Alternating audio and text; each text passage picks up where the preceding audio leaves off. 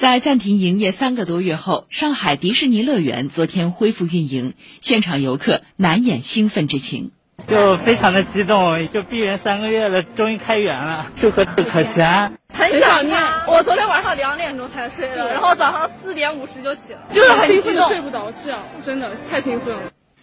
恢复开园首日，整体客流不高，往常的热门项目仅需排队五到十五分钟。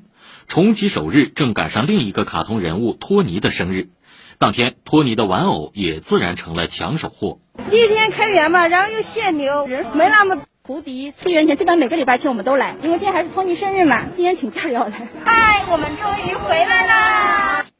除了迪士尼乐园外，上海中心、上海之巅观光厅等约八十家国家 A 级旅游景区恢复开放，黄浦江游览也将自今天起恢复运行。